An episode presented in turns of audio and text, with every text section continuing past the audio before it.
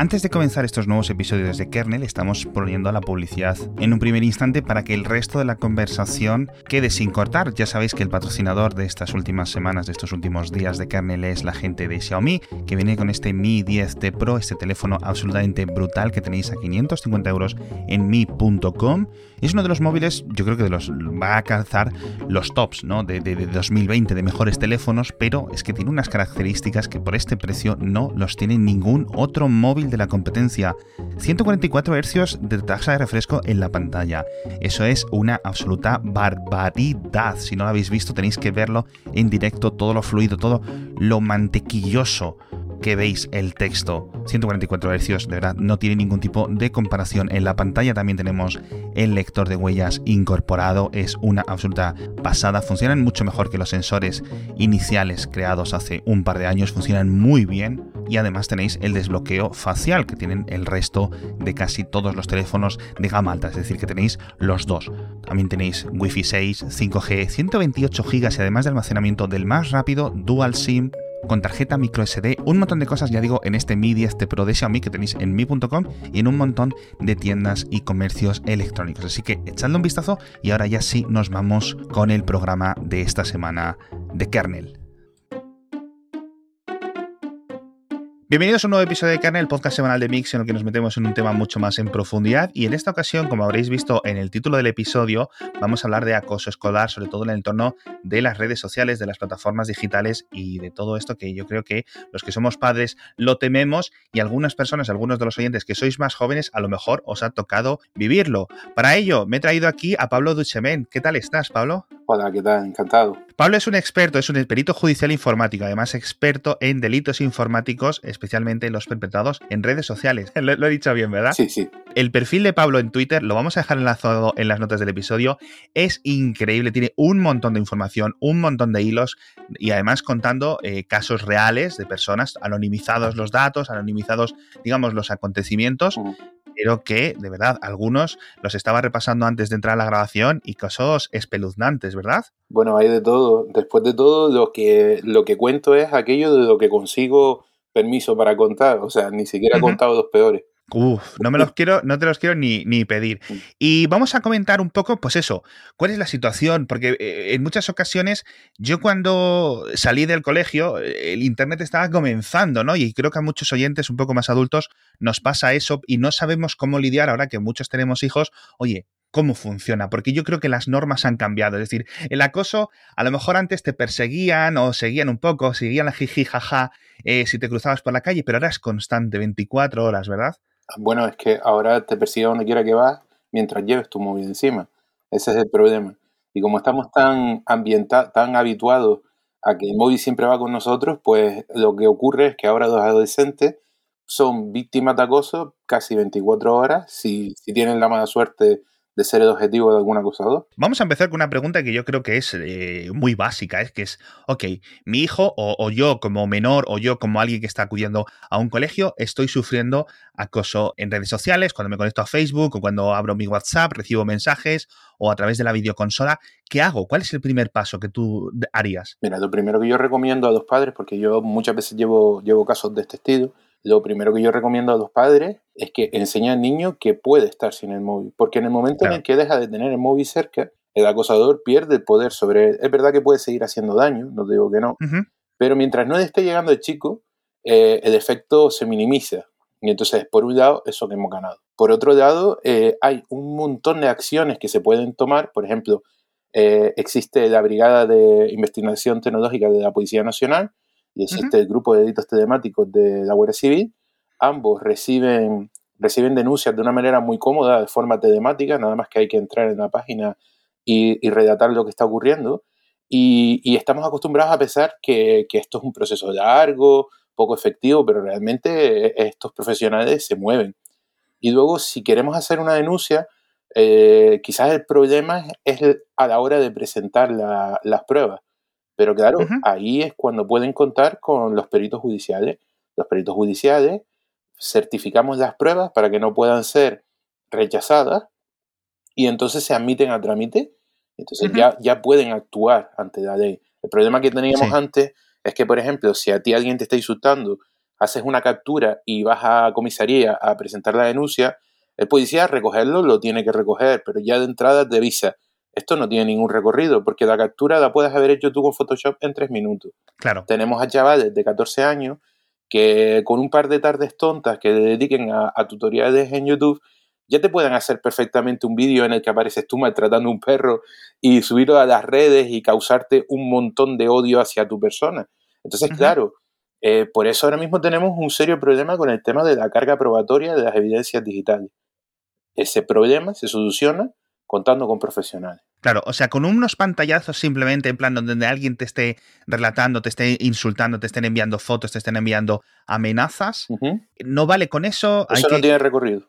No tiene recorrido. A poquito que, que, incluso si llega, imagínate que llega a, juicio, imagínate que el juez no, no lo inadmite, que es lo habitual, porque ya te digo, como es tan fácil de falsificar, pues muchos jueces ni siquiera lo tienen en cuenta. ¿eh? He estado en juicio en donde literalmente habían grabado en vídeo un, delito cometido por otra persona y el vídeo no se tenía, no se admitía a trámite. Y si presentas el móvil allí directamente dentro del tribunal con los mensajes, por ejemplo. Ese es el problema. Mira, tú crees, eh, bueno, primero te pongo sobre aviso de una cosa. Hace ya cuatro años que se demostró que se podía falsificar un WhatsApp, pero cuando te hablo de falsificar un WhatsApp, no te estoy hablando de falsificar una captura de un WhatsApp.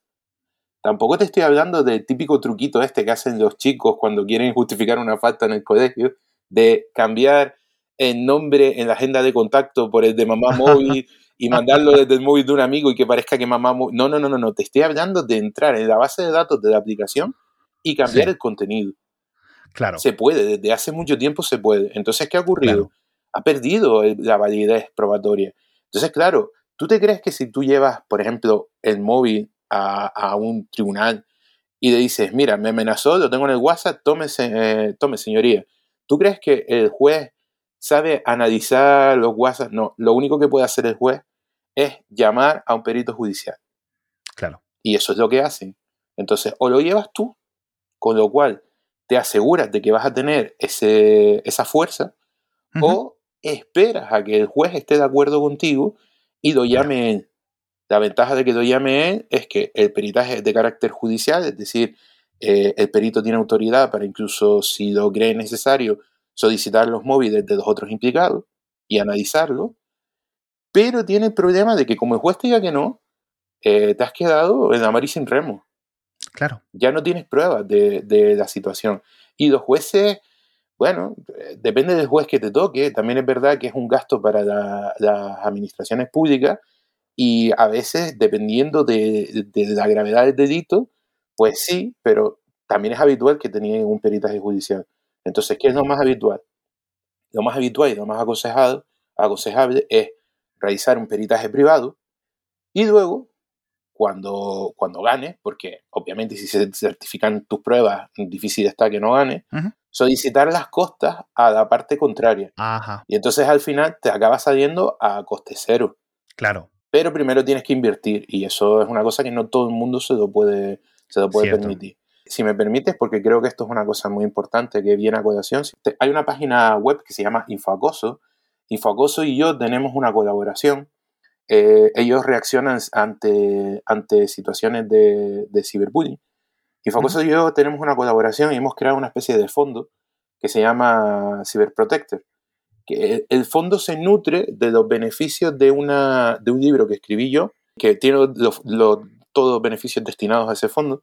Y entonces, ¿qué ocurre? Cuando, cuando Carlos, que es el, que lleva eh, Infocoso, o yo, decidimos que hay una familia que está en una situación como la que acabo de decirte, es decir, tiene un caso de, de no tienen dinero para hacer la inversión de un peritaje privado y se ven que se van a ver en esta situación, pues puede solicitarnos ayuda y nosotros pagamos parte o todo, dependiendo de la situación, del peritaje privado con ese fondo.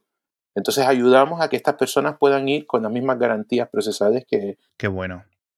Y ¿Qué tipo de pruebas buscáis? Porque si los pantallazos por sí mismos no, no, van, ¿buscáis logs de los routers? ¿Buscáis dentro del ordenador? ¿Buscáis qué buscáis? A ver, los pantallazos sirven si están certificados. Ajá. Y además no sirve cualquier certificado. Los certificados que verdaderamente prosperan en los juicios son los que proporcionan las entidades que están aprobadas por el Ministerio de Transformación Digital, que son entidades acreditadas como, como de confianza. Hay peritos que los utilizan y peritos que no. Realmente son los que tienen más, más recorrido judicial. Pero aparte de los pantallazos, claro, un perito que va a presentar una captura de una pantalla, primero tiene que analizar la aplicación de la que procede, ver si ha sido ruteada, si hay pisos de manipulación, porque eh, se puede encontrar fácilmente datos que no concuerdan si, los datos han sido manipulados. Un log de un router puede pasar en la memoria caché. Eh, por ejemplo, eh, esto es muy nuevo, esto de hecho yo hace tres meses aproximadamente que empecé a hacerlo, pero tengo entendido que soy uno de los tres únicos peritos que lo hacen en España. yo ya puedo, por ejemplo, certificar localizaciones con el Google Maps. Claro. No sé si sabes que que tu, tu móvil Samsung, tu móvil con, con, sistema operativo Android, va guardando la localización de por dónde vas y dónde te paras. Entonces genera un historial que tú puedes ver en tu Google Maps diario, es decir, saber dónde estás y dónde no. ¿Cuál es el problema? Que ese historial es muy fácilmente editable por el usuario y puede, poner, puede borrar o puede poner yo estaba aquí y en realidad no estaba. Pero nosotros accedemos a, los datos de, que nos, proporciona Google y vemos si hay incongruencia. Entonces, eh, en, ausencia de incongruencia, los datos se califican como, como, correctos, como óptimos, y entonces puede quedar certificada una ubicación. El otro día, gracias a esto, un padre pudo defender quedarse con la, con la custodia compartida, porque la madre decía que se había descuidado de su hijo, que no, que no lo llevaba a clase, y ese tipo de situaciones, y gracias a que certificamos sus localizaciones y sus paradas con el de Google Maps, pues pudimos probar que verdaderamente este señor llevaba todos los días al colegio, lo iba a buscar, lo llevaba al médico. Claro. Y creo que es una ayuda muy importante. Qué importante. Y comentabas el tema antes de las denuncias a través de Internet, que vamos a dejar el enlace en las notas del episodio, etcétera.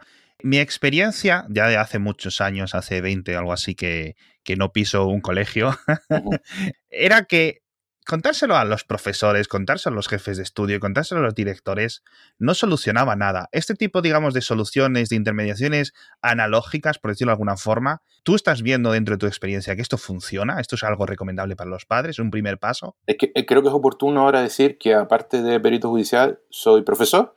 ah, vale. estoy, Perfecto, macho. Estoy día a día en una aula, ¿vale? Entonces, eh, que si es oportuno, oportunísimo. A ver, los tiempos han cambiado el concepto y la percepción del acoso escolar ha cambiado muchísimo. Lamentablemente a base de palos y a base de niños que no pudieron aguantar la presión y sufrieron las peores consecuencias. Muy triste que haya tenido que ser así, pero afortunadamente eso tiene una consecuencia positiva y es que por fin hay administraciones tomándoselas en serio. Todo centro en España tiene que tener un protocolo de actuación frente al acoso escolar estipulado en su propia programación de anual. Y eso significa que si un padre lo solicita, solo por solicitarlo, se tiene que activar el protocolo de, actuación. A partir de ese momento, si algo le pasara a su hijo, el centro sería responsable subsidiario, que esto es muy importante y hay muchos padres que lo desconocen. Entonces, afortunadamente, puesto un gran poder en la familia. Una familia que tenga una sospecha puede solicitar que se active el protocolo de acoso escolar y a partir de ese momento más le vale, incluso si no lo tenía antes, más le vale al centro tener una vigilancia férrea sobre lo, sobre lo que le ocurre a su hijo o si no puede tener consecuencias legales. Claro. Y sí, que, claro que funciona. Hemos estado poco a poco sensibilizando a los profesores, sensibilizando a las familias y sensibilizando a los alumnos. Yo ahora mismo estoy en un proyecto que implica dos horas semanales yendo a cada una de las clases de un mismo instituto, a todas y cada una. Una hora con cada clase, hablando de los, de los posibles peligros que hay en las redes y de cuáles pueden ser sus efectos, tanto si los sufren como si los provocan, que, que eso es también importante. Claro. Hablarle al menor como posible perpetrador, no solo como víctima. Entonces, sí que hay medios. Otra cosa es que nos encontremos ante, ante administraciones o, encargados de las administraciones, que los hay. No es la generalidad, pero los hay. Que quieran desentenderse de estos asuntos y que hayan padres que no controlen muy bien las herramientas y no sepan que pueden exigirles que trabajen. Claro. Pero poder se puede y hay muy buenos mecanismos. En concreto, si me permites que te hable del libro este que... Sí, sí, claro. Mi libro se llama Te espero a la salida, un manual para padres frente al acoso escolar. En este libro se redata paso por paso qué hay que hacer en caso de que haya una situación de estas, de, bullying en el colegio, qué pedir en, el colegio, eh, qué esperar de los profesores, cuáles son los pasos que hay que tomar, cuáles son los consejos más oportunos, incluso desde el punto de vista legal, y poderse se puede hacer. Qué importante, o sea que totalmente recomendado y veo que las cosas han cambiado bastante, como dices tú, y para mejor con el tema de los, de los colegios, de los profesores y de esa, digamos, esa primera línea de defensa. Entonces, la segunda línea de defensa, porque, mira, una pregunta a colación, ¿cuándo empiezas a notar tú que los casos aumentan? Es decir, ¿a partir de qué edad empiezan a ser ya comunes los casos de acoso escolar a través de redes y de el móvil, etcétera? Los casos de acoso escolar, cada año que, que transcurre, en nuestra historia empiezan antes. Wow. Y esto es peligrosísimo. Se están detectando casos de ciberacoso, ciberacoso, es decir, acoso en las redes, en niños de 9 años. No estoy diciendo que sea la, la mayoría, ni la media, ni mucho menos, pero que ya se detectan casos de ciberacoso en niños de 9 años que tienen acceso a cuentas de TikTok y la utilizan para, para humillar a, a compañeros de clase. ¿Y esto es preocupante? No, preocupantísimo, si existe la palabra. Claro. Cada vez vamos a peor en este asunto. Y, y sí, sí está ocurriendo por el descontrol que está habiendo por parte de las familias con respecto al acceso a redes sociales de los menores y porque las redes sociales, con sus múltiples cosas buenas, también es un potenciador de un montón de cosas malas y están muy instaladas ahora mismo en nuestro día a día. Sí, increíble. Es, es, increíble. Ojo, tengo tantas preguntas ahora mismo que no sé ni por dónde seguir. pero, por ejemplo, siguiente línea, lo que comentabas antes, quitar el móvil o intentar estar mucho más encima de los mensajes. Todos entendemos que, incluso si eres padre, tus hijos no quieren que estés encima de ellos, que les revises los mensajes, que les revises los correos, que le mires, porque son sus personas independientes y tal. Pero en algún momento, cuando tengamos esa sospecha, esto es normal, esto es común, esto es recomendable, ¿cómo atajamos la, solución? Porque en muchas ocasiones a lo mejor ese niño, esa niña o ese adolescente eh, recela un poco, ¿no? De acudir a los padres. ¿Cómo podemos atajar? ¿Qué se puede hacer? Mira, me estás invitando a meterme en un jardín importante, te lo digo claramente, y te digo que si te preguntas a, 10 expertos tendrás 10 respuestas diferentes wow. sobre este tema. Pues es como si les preguntas a qué edad es oportuno que tengan acceso a un móvil un niño. Claro. Si le preguntas a 10 expertos tendrás 10 respuestas diferentes. Déjame decirte lo que opino yo. Lo que opino yo es que, para empezar, un menor ni siquiera es punible según la ley española hasta que cumple los 14 años. ¿Qué significa esto? Que si un menor comete un delito o comete un ilícito de cualquier tipo, el responsable es los padres. Si un menor no es responsable de sus actos, los actos deben estar controlados por su responsable. Punto. Ahí habrá quien me lo critique o quien me lo discuta, pero es lo que hay. Si, si tú vas a ser el responsable legal de lo que haga tu hija, tú tienes que controlar lo que hace tu hija. Claro. Porque es que si no, al final el marrón te lo comes tú. Sí, Visto desde un punto de vista muy legal y muy frío y muy duro. Ahora, por otro lado, vamos a ver. Yo creo que el acceso a las redes sociales y a las tecnologías debe ser poco a poco, gradual y acompañando. No puede ser, eh, yo siempre digo a los chicos cuando doy una charla en el cole, que cuando cumplan 18 años, ni de broma va a aparecer su padre con la llave del coche, se la va a poner delante de la mesa y le va a decir, tú ya tienes edad para conducir, conduce. Eso no va a ocurrir. Antes habrá un proceso de aprendizaje. Antes tiene que cumplir una ley mínima y antes tiene que pasar unos mínimos de conocimiento. Sin embargo, muchas veces cuando van a la comunión, siempre hay un familiar que coge, le compra el móvil y dice, tú ya tienes edad para tener un móvil, toma, y de está eso así, sin acompañamiento, sin edad mínima, sin ningún tipo de aprendizaje ni de garantías de que sepa actuar bien con esa nueva herramienta. Claro. Entonces, tiene que haber un proceso. Entonces, ¿qué, es lo que propongo yo? Antes de, 13, de los 13 años es una locura que un niño tenga acceso individual al móvil. Puede tener uso de un móvil, pero que el móvil, para empezar, no sea suyo. Tú puedes tener tu móvil y decirle, toma, te dejo utilizar y quedarte con él y ver qué está haciendo y qué no, y poco a poco. Así poco a poco Eh, por ejemplo, lo siguiente que se podría hacer ya cuando tenga 14 años es crear no una cuenta propia, sino una cuenta de la familia.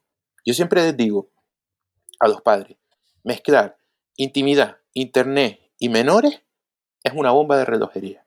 Claro. Nunca, nunca la mezcla de esos tres factores, internet, intimidad y menores, ha producido nada bueno. Nunca. y en muchas ocasiones, muchísimas, lamentablemente, produce cosas malas. Entonces, ¿para qué jugar con fuego? Hay gente que me, así un poco más rollo New Age, ¿no? Que me dice, no, es que tienes que respetar la privacidad de los menores. Sí, sí, sí. Intimidad y menores, sí, sin internet. Eh, menores e internet, sí, sin intimidad. Las tres cosas juntas, no. Las tres cosas juntas, no. Es que tienes que respetar la intimidad de los menores. Cómprale un diario, ¿vale? Que describa su diario, respétalo ¿vale? Pero es que el diario no se va a volver contra él. Internet es muy fácilmente reversible. Nosotros tenemos que tener en cuenta que Internet no es lo que siempre nos han dicho, que es una ventana al mundo. No, no, no. Internet es una puerta. Y tanto tú puedes contactar con el mundo como el mundo puede contactar contigo. Se han calculado que existe aproximadamente 7 millones de cuentas de pedófilos en TikTok. Cuando tu hijo se abre una cuenta en TikTok, no solamente tienes que tener desconfianza de lo que haga tu hijo en TikTok, tienes que tener desconfianza de lo que hagan esos 7 millones de pedófilos con tu hijo. Es que ese es el tema. Entonces, claro, eh, te lo afrontan un poco como qué padre más desconfiado. No, soy un padre, conozco la realidad y preveo no, si es que sabes qué pasa, que eh, yo te decía que Internet estaba comenzando un poco con... Comencé yo ya un poco, ya en la adolescencia ya estaban los foros, ya estábamos todos, y eso para nosotros era nuevo. Y ciertamente, pues es que los casos son pelundantes, ¿no? Todos recordamos a lo mejor, eh, no quería sacar el tema, lo, lo estaba pensando antes, los vídeos chunguísimos estos de guerra, de cosas rarísimas, de ataques terroristas, que a lo mejor te quedas un poco impactado cuando tienes el cerebro eh, sin madurar aún, con 12, con 13 años y los ves, ¿no? Entonces, en este caso, claro, era a lo mejor era mucho menos abundante de lo que puede ser ahora, con lo cual yo sí que eh, siempre haría lo que recomiendas tú, ¿no? El, por favor, vamos a vigilar un poco qué es lo que hacen los niños, de vez en cuando les puedes dejar un rato solos, venga, no hace falta que estés ahí encima de su hombro todo el rato, ¿no? Leyendo lo que escriben, pero sí es cierto que mantener un poco un ojo puede ser muy importante. ¿Sabes lo que ocurre, Ale? Si me lo permite, eh, y esto lo he comprobado en los talleres para padres. Los padres tenemos un complejo muy grande a la hora de controlar la presencia de las redes sociales de nuestros hijos. Nosotros nos vemos con capacidad para decirle a un chico, no, estas no son horas de salir, o debemos, nos vemos con capacidad para decirle a un chico, mira, este amigo no te conviene, o debemos, nos vemos con capacidad para decirle a una chica, mira, una cosa es como te vistas tú porque quieres, pero creo que al sitio al que vas a ir ahora, vestida así, te estás sometiendo a un riesgo. La culpa no es tuya, por supuesto. Eh, el culpable es quien cometa, quien se sobrepase. Pero claro, es verdad que tú así estás atrayendo a ese tipo de gentuza. Entonces, nos vemos con esa capacidad. Sin embargo, cuando se trata de redes sociales, estamos muy acomplejados, nos cuesta mucho decirle a, una chica, vamos a ver, ¿por qué acabas de hacerte una foto en bikini dentro de casa y la has subido a Instagram a una cuenta pública en la que tienes a 17.000 seguidores y 16.500 de ellos son desconocidos? Es que llevémoslo a la realidad y veremos que no es tan difícil actuar al respecto. Pregúntale a esa chica, ¿tú imprimirías esa foto? ¿Harías 16.500 copias? Irías por acá y entregándose a la gente que te encuentra. E, esa misma chica te dirá que no, que eso es un riesgo y es, y es una exposición innecesaria. Bueno, pues por internet también. El problema es que los padres nos sentimos acomplejados porque internet no fue nuestro medio natural. Los niños se piensan que saben más de internet que sus padres y en muchos aspectos es verdad. Pero de lo que no saben más los niños es de cómo son las personas, de la naturaleza de la gente. Y la naturaleza de la gente es lo que hace peligroso Internet. Entonces tenemos toda la autoridad del mundo, toda la capacidad y cero complejo para decirle a un chico o una chica que sea nuestro niño, esto no es oportuno, esto es un riesgo, aquí te estás exponiendo, no te dejo hacerlo. Punto. ¿Por qué lo hacemos en el resto de las cosas y con Internet nos vemos tan impotente. Hay una especie de complejo ahí. Sí, totalmente. ¿Cómo se nota que esto es tu día a día? Pero sí que es cierto que, que sea, a ver, no sé si en el colegio nos darán alguna charleta a los, eh, a los padres, eh, supongo a lo mejor en sexto, en primero de la ESO, a lo mejor, que es a lo mejor cuando empiezan a aparecer más, más de estos problemas, pero sí es cierto que, que tienes toda la razón, hay que mantener un ojo vigilante y al final somos los padres, no queremos ser estos padres agobiantes, pero son nuestros hijos y son nuestra responsabilidad. Y como dices tú muy bien, somos nosotros los que tenemos muchísimas más décadas de experiencia con lo que es la humanidad en su conjunto. Entonces, eh, es muy importante. Lo que sí que te quería preguntar es un poco, eh, por ejemplo, algunos casos muy específicos y me digas tú un poco la gravedad, ¿no? Como si fuera un termómetro. Eh, por ejemplo, fotos en clase, que te saquen fotos eh, sin tu consentimiento otros compañeros para reírse de ti, aunque tú no las llegues a ver, pero sabes que luego se están enviando mensajitos, están haciendo dibujitos, etcétera. Eso es como para activar este protocolo de acoso. Por supuestísimo. Mira, una cosa que parece... No necesitas simplemente ni que te insulten, simplemente que te estén sacando fotos. No, no, no, no, no, no. Vamos a ver, para empezar, las fotos sin consentimiento ya está regulado. Claro. Que es ilegal, ¿vale? Tenemos la, la, Ley Orgánica de Protección de Datos y Garantía de Derechos Digitales, lo deja bien claro, y luego tenemos la Ley de Derecho a la Propia Imagen. Está súper claro, por no mencionar que probablemente el propio centro, el centro educativo tendrá su legislación acerca del uso de los móviles dentro del aula. A ver qué hace un alumno sacando un móvil y haciendo una foto. Por no mencionar que el propio centro, teniendo todos los buenos motivos por los que tiene para utilizar medidas audiovisuales, tiene que pedir permiso a los padres para sacar una foto de los niños. Imagínate, otro niño, para, para motivos privados o incluso para motivos de mofa. Por supuesto. Mira, una foto, ¿te puedo contar un caso rápido? Sí, tengo aquí, una de las preguntas es, por favor, cuéntame algún caso que tú consideres especialmente significativo y, eso. Pero déjame preguntarte antes, porque quiero, quiero, quiero que me cuentes algún caso, porque seguro que tienes historias, vamos, para 50 horas de programa. Pues seguimos con el termómetro. Primero, si te insultan por mensaje privado, en redes sociales o lo que sea, eso como de grave es, eso es suficiente para actuar. No es lo mismo un mensaje por privado que en redes sociales. Hay que diferenciar. Un mensaje privado es un insulto como el que te podría decir un compañero de clase y ya está. Claro. Ah, si lo haces en redes sociales, estás haciendo público el escarnio. Ajá. Y dependiendo además de cómo se haya filtrado el, círculo en el que se está difundiendo, eh, estás potenciando muchísimo, porque si lo haces en un, grupo público, eh, estás exponiendo públicamente a la persona a la que estás humillando. Y además, encima, cuentas con el posible efecto adverso que tú seas el detonante pero que de repente vengan 500 personas que no tengan nada mejor que hacer a unirse a tus insultos. Y de repente una cosa que fue un insulto se transforme en una campaña de ciberbullying a un chico. Entonces, eh, eh, son cosas muy diferentes. Un insulto por un mensaje privado es un insulto normal y corriente y tampoco es una cosa por la que pudiéramos tener que activar eh, el protocolo de acoso escolar. Ahora, un insulto en una red pública ya sí es una cosa que se va poniendo más seria. Si tiene repercusión, por supuesto que es serio. Mira, el 16% de los chicos a los que les hacen un insulto en una red social y se genera una campaña, acaba intentando hacerse daño a sí mismo. Wow. Es que estos números son muy importantes. Significa que aproximadamente uno de cada seis, aproximadamente. O sea que si insultas a seis chicos, pues a lo mejor estás produciendo un suicidio. es que estadísticamente estas cosas son muy serias. Entonces es otro rollo. ¿Y si en vez de insultos fueran amenazas? Eso ya clarísimo. Claro. Para empezar, una amenaza está tipificado en, nuestra, en nuestras leyes sin haber de por medio una, red social. Sí. Pero claro, con una red social mm, tenemos el problema de que se sume la gente. Claro, claro, claro. Qué, increíble. Y por ejemplo, una pregunta a nivel técnico. ¿Tú crees, tú recomendarías a los padres, como comentábamos antes, uniendo un poco los, los temas con lo, lo, que comentábamos antes, ¿tú recomendarías en plan, o a los niños, en plan, mira, te están insultando, bloquealos?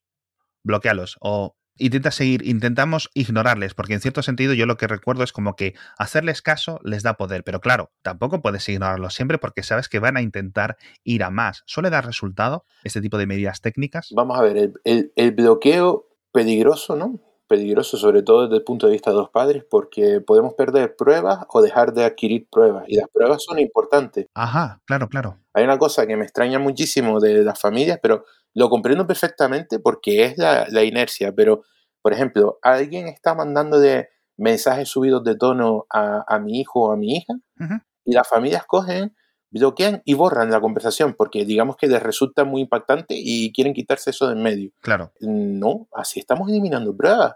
Si el día de mañana ese tío aparece en tu casa persiguiendo a tu hijo o a tu hija, las pruebas de que eso había empezado entonces las has borrado tú por iniciativa propia. Entonces, cuidado con esto. El ignorar es un buen consejo para la víctima, ¿vale? Porque así va perdiendo un poco el poder que tiene, pero no es un buen consejo ni para las administraciones que tienen la obligación, que tienen la obligación, ni para las familias. Las familias tienen que actuar, porque incluso si ese, imagínate, ese acosador se cansa porque, porque su víctima no se está dando por aludida, lo que va a ocurrir es que como no le ha pasado nada, se buscará otra víctima. Nosotros estamos en las redes para hacer las redes mejor. Nosotros tenemos que hacer que hayan consecuencias. Eh, el otro día publiqué un hilo que se hizo bastante famoso sobre cómo actuar si te mandan una foto de los genitales sin tú pedirla. La típica foto que demandan a muchas chicas que están eh, en su día a día navegando por internet y sin venir a cuento, viene un tío y te manda una foto de esa. Eh, muchas chicas actúan bloqueando y punto. No, oye, esto es un delito tipificado en el artículo 37.5 de la ley de seguridad ciudadana. Si eres un adulto, y en el artículo 185 y 186 del Código Penal si eres un menor. Y es grave, no es una tontería. Esas personas que hacen este tipo de cosas, tú las bloqueas, se darán a otro. Denuncia, que tenemos canales, que esas personas experimenten en sus carnes las consecuencias de hacer lo que están haciendo para que dejen de hacerlo. Y además dices tú, de, comentabas antes, que, es bastante diligente los, los servicios policiales en este sentido, que las investigaciones son bastante rápidas. A medida, a medida de la gravedad, por supuesto. Claro, aquí la pena está en que para que algo sea grave ya tiene que haber tenido consecuencias graves. Esa es la pena, ¿no? Pero, pero bueno, poco a poco, poco a poco. Sí, yo creo que una persona no envía una foto de estas de forma individual y de forma única, ¿no? Sino que las va enviando en serie constantemente. El día, que de repente hayan 27 27.000 reportes de un mismo individuo, empezaremos a preguntarnos qué está ocurriendo aquí. Pero ojo, ¿eh? Cuando se trata de menores, esto es bastante grave. Es que eh, dando charlas de estas me encuentro a chicas de 13, 14 años que cuando hablamos de este asunto dicen, ay, sí, el típico pesado que te manda una foto del, pito. Por, mm, perdona que te lo diga así, pero bueno, ellas me dicen incluso cosas peores, pero bueno, y lo ven con naturalidad y dicen, nada, se bloquea y otro baboso menos. No, perdona, perdona, no, no, no, no. Reporta que esto es muy grave. Que si se lo hace a ti, a lo mejor se lo hace a tu hermana más pequeña. Que el hecho de que te lo haga a ti ya es un delito. Reporta. Que es que a esta gente hay que pararla. El problema de esta gente es que se envalentona porque como son multitud y se sienten anónimos, se cree que pueden hacer lo que les dé la gana. Cierto. Pues total, que les caiga algún tipo de consecuencia es algo un poco probable, ¿no? Mm, bueno, vamos a hacer que sea más probable. Exacto. 23 minutos tardé eh, en el último caso en el que estuve en localizar una de estas cuentas anónimas que supuestamente se iba a quedar impune porque nadie iba a poder localizarlo. 23 minutos en localizar IP nombre de usuario y cuenta de, real de, correo. Wow. Cuéntame alguna de estas historias, cuéntame alguna porque seguro que tienes. Bueno, hubo un caso que a mí me hizo, me hace especial gracia, aunque es muy grave, pero me hizo especial gracia. No sé si sabes lo que es el grooming. El grooming es, eh, digamos, intentar ligarte a alguien, ¿no? A una menor. haciéndote pasar por una menor, por un menor. Ese es el tema. Es decir, eh, eres un adulto que se hace pasar por un menor para entablar confianza con otro menor. Ajá, ok. Vale, luego, eh, por lo general, los groomers, la gente que hace esto, lo que busca es que ese menor al que ha engañado haciendo, haciéndose pasar por otro menor y que acaba teniendo confianza con él, le mande sexting, que es material eh, íntimo propio. Es decir, que, que, la niña la que está confundiendo o al niño el que está engañando se haga una foto desnudo y se la mande. Una vez consiguen eso, que es un porcentaje muy preocupante de veces de acierto. Una vez consigue esto, generalmente pasan a hacer otro delito que se llama sextorsión. Claro. Que es, ahora que tengo esto, tú vas a hacer lo que yo te diga o si no, lo publicaré. Claro. Bueno, pues eh, una vez me contrató un señor diciéndome que a, que a su hija le habían hecho esto, ¿no? Me contrató vía privada. Entonces, él lo que quería era que yo localizara a la persona que se, había hecho pasar por un menor para hablar con su hija y conseguir material de, ¿no? de ella. Entonces, bueno, me costó lo mío, pero al final lo encontré. ¿vale? Costó mucho y, por cierto, le costó bastante caro a este señor, porque es que al final son horas de laboratorio que hay que pagar al alquiler, son certificaciones, es un montón de, un montón de dinero al final. Bueno, pero el caso es que durante la investigación hubo un montón de momentos en los que a mí me habría solucionado bastante el asunto eh, preguntarle cosas directamente a la víctima y su padre se negaba que yo hablara con, con la chica, ¿no? Ajá. Entonces, bueno, lo puedo entender porque a lo mejor es una cosa traumática, algo así, no lo sé, pero, pero el caso es que se negaba, se negaba, se negaba. Y entonces resulta que durante la investigación yo me entero que las fotos de la niña que llegaron a manos del groomer en realidad era material que había conseguido el señor que me había contratado porque él también era un groomer. ¡Ostras! Sí, sí, es terrible, terrible. Entonces resulta que eh, eh, había un groomer haciéndose pasar por un menor y otro groomer haciéndose pasar por una menor y estaban el uno intentando engañar al otro. Oye, entonces, oye, oye, oye, entonces, el tipo que me contrató a mí, de, de, veces anteriores que había engañado a una niña, sí. tenía un montón de material pornográfico de esa niña, ¿no? Sí. Entonces, él que hacía, lo tenía en uso para que cuando intentaba ligar con un menor, le iba pasando esas fotos haciéndose pasar por ella, ¿no? Ella decía, yo soy esta niña sí. y toma, ahora mándame tú una foto desnudo, ¿no? Sí. Y eh, entonces, haciendo esa práctica, resulta que se topa con otro groomer, un niño que, que, realmente es otro señor que está ahí, ¿no? Y entonces, desde que recibe la, la foto de la niña, el segundo groomer, pensando que el primero verdaderamente era esa niña, empieza a extorsionarlo. Wow. Claro, el primero que no quiere descubrirse sigue mandando del material de la niña que tiene en reserva, pero se está quedando sin material. Encima, el segundo groomer, que es porque esto es una escalada, los groomers siempre van así.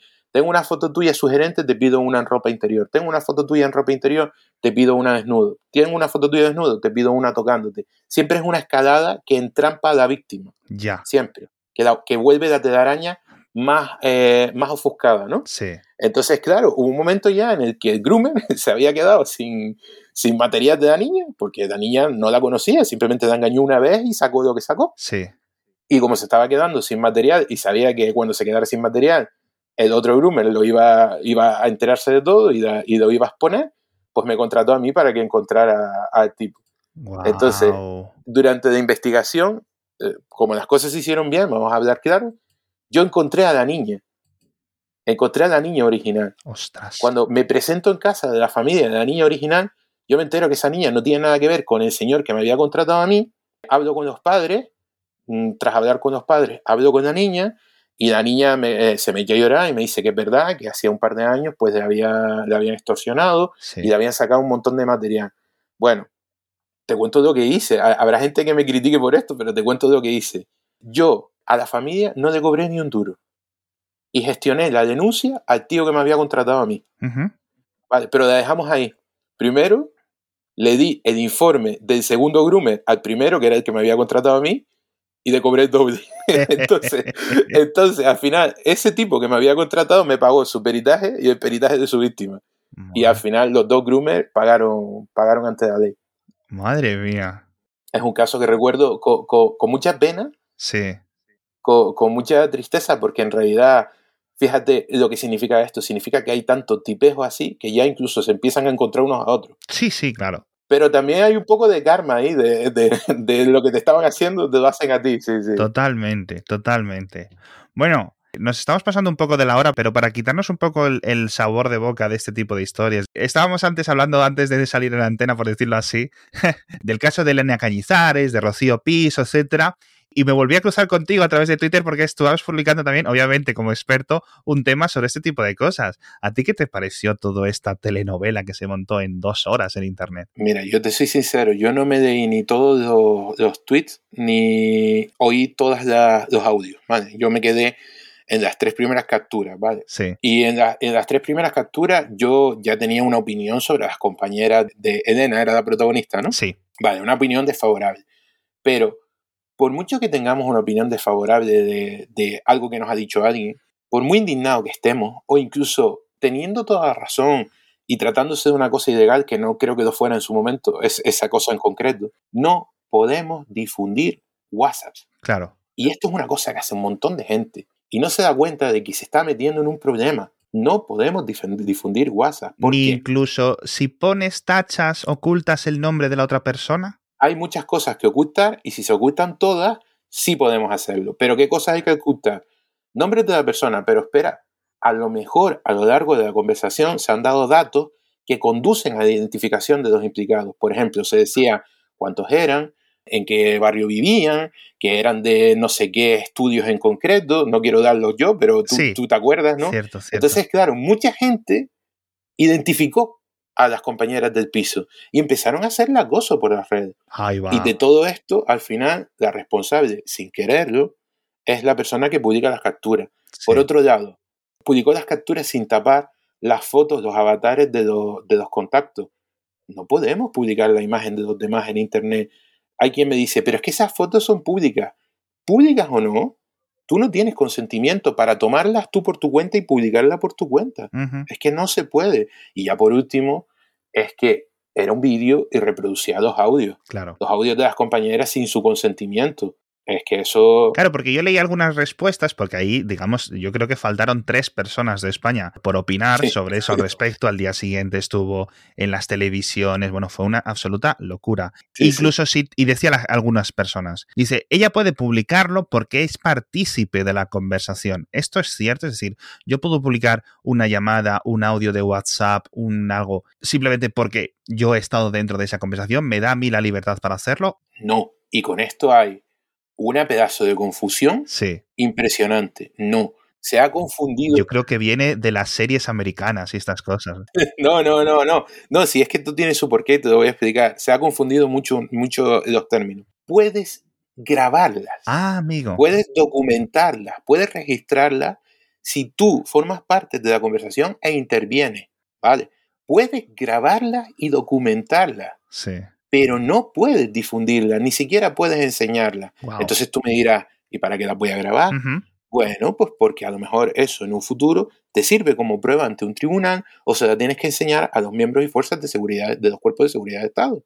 Es para eso. Tú, si tú formas parte de la conversación y tú intervienes en la conversación, se tiene que dar estos dos, estos dos eh, puntos, puedes grabar incluso sin solicitar permiso ¿vale? Lo que no puedes hacer es difundirla, ni mostrarla, ni enseñarla, ni reproducirla eh, delante de otras personas. Sí. En todo caso, puedes guardarla para tenerla tú, para escucharla tú, para recordarlo tú, incluso puedes de alguna forma transmitir el contenido, pero no reproduciéndolo literalmente ni publicándolo, pero solamente puedes pasársela de así a pedo, tal y como la grabaste, a un juez si viene, si viene al caso. Claro. Claro, claro. Entonces, no, eso es una confusión muy grande. Lo de si, si tiene que ver conmigo y yo actúo dentro de la conversación, ya la puedo difundir, es mentira. La frase es, si tiene que ver conmigo y yo actúo dentro de la conversación, yo la puedo guardar. Difundirla sin consentimiento, nunca. Bueno, Pablo, de verdad, yo creo que uno de los episodios en los que más he aprendido de toda la historia del programa. Muchísimas gracias. No te extrañe que dentro de unas semanas te voy a decir, vuélvete, porque sé que, sé que tienes un montón de cosas que contar, un montón de cosas que enseñaros. Y yo encantado. ¿eh? Vamos a dejar un enlace en las notas del episodio para que echéis un vistazo a este libro. Te espero a la salida, un manual para padres frente al acoso escolar. Cuesta solo 9 euros, de verdad. Yo lo voy a comprar ahora. Eh, lo voy a comprar para regalárselo a algún par de amigos directamente para decirle, oye, cómpratelo y luego dicen, sí, sí, sí, ya lo compraré. De verdad, este tipo de cosas es mejor prevenir que curar, es mejor saber cómo actuar porque si no nos vamos a encontrar con el, papelón que decías antes, Pablo, decías de, borramos la conversación, no sabemos qué hacer, nos ponemos un poco nerviosos y al final eh, actuamos mal. Muchísimas gracias, Pablo Duchement, eh, de verdad, increíble, echando un vistazo al, libro y espero que, nos crucemos otra vez pronto para hablar de, más cosas. Muchas gracias, Gale. Encantado. bueno, y a todos, pues nos vemos eh, la semana que viene con otro episodio de Kernel.